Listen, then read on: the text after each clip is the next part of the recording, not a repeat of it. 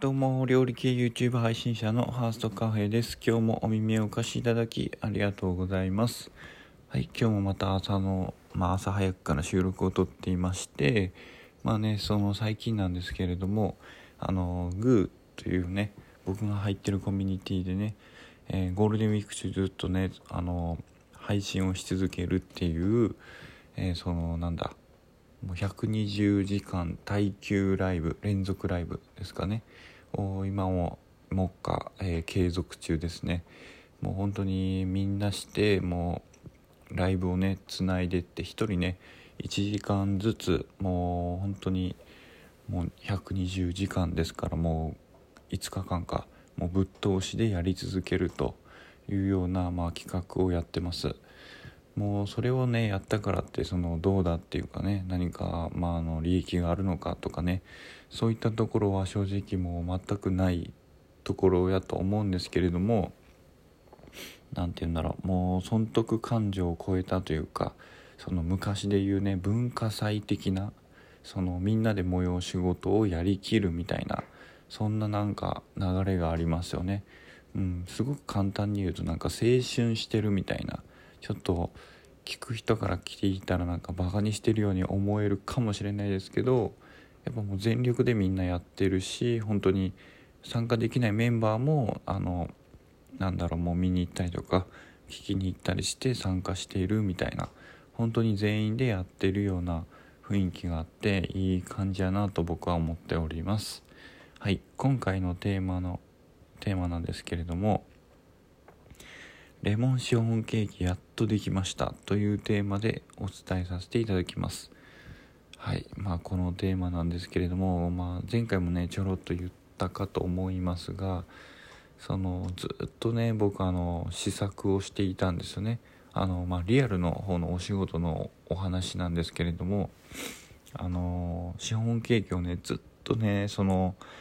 試作をね繰り返し繰り返しもう本当に毎日のように飽きるぐらいいやもう飽きてるぐらい 本当に。はい。もう作って作って作ってはもう捨てではないんですけど食べて。うーんどうしようどうしようみたいな感じでこうしてみようああしてみようっていう風にねずっと繰り返してきてもうねある時ね一周回ってねできなかったことができるようになったりとかもうねわけわかめじゃないですけど本当にもう何て言うんだろう。試行錯誤を繰り返しているうちに多分ね技術的なものも上がってきてるっていうもうカオスな状態になってきてましてでもレシピもね書き換えて書き換えて作り方も、え考え方も、うん、いろいろやってやって本当に最近ね最近、うん、一昨日やっとできましてもう本当にねホッとしているというかやっとやりきることができたっていう思いですね。シフォンケーキをよく僕作るんですけど多分一番試作したんじゃないかなっていうそのところですよね。そのなぜそうなるかというとレモンって結構酸味がまあ強いですよね。もう当然な話なんですけれども酸味が強いってことはその理科の実験とかでやったそのペーハーですよね。アルカリ性だとかその酸性だとか中性だとかその属性がその酸性に強く振っているわけですよねレモンっていうのは。そしてその、まあ、シフォンケーキっていうとその卵を使うわけなんですけれどもその中でもやはりその抗生物質として多いのが卵白あの白身の部分ですよね白身の部分が多くてですねそれをメレンゲというまあ要は白身をかきたてていってその気泡していってね泡立っていったところにお砂糖を入れて、まあ、硬さを作っていくようなものなんですけれどもそれのまあ構成比率が多いとその白身と、まあ、黄身両方入るんですけれども白身がすごくね多くてその部分にね結構その酸味が強すぎると結構甚大なね 被害というかうん、その泡を消す作用があるんですよね。油も入ってますしレモンって。油も入っている上に、えー、そのなんだ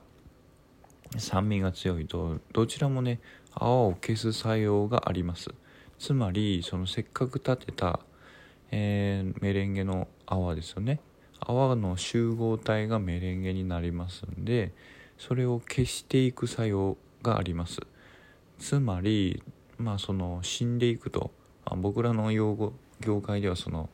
泡が潰れたりすることを死ぬとか言うんですけど泡が死んじゃうとかそういうふうに普通に言うんですけど、まあ、泡が死んでいって、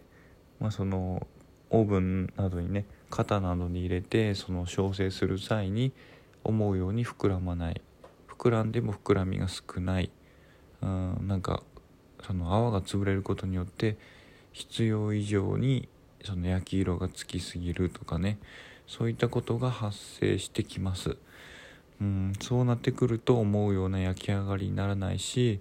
一番最悪なのは穴が大きく消えてしまって死に生地ばっかりを絞ってしまったりするとものすごい大きい空洞ができたりとか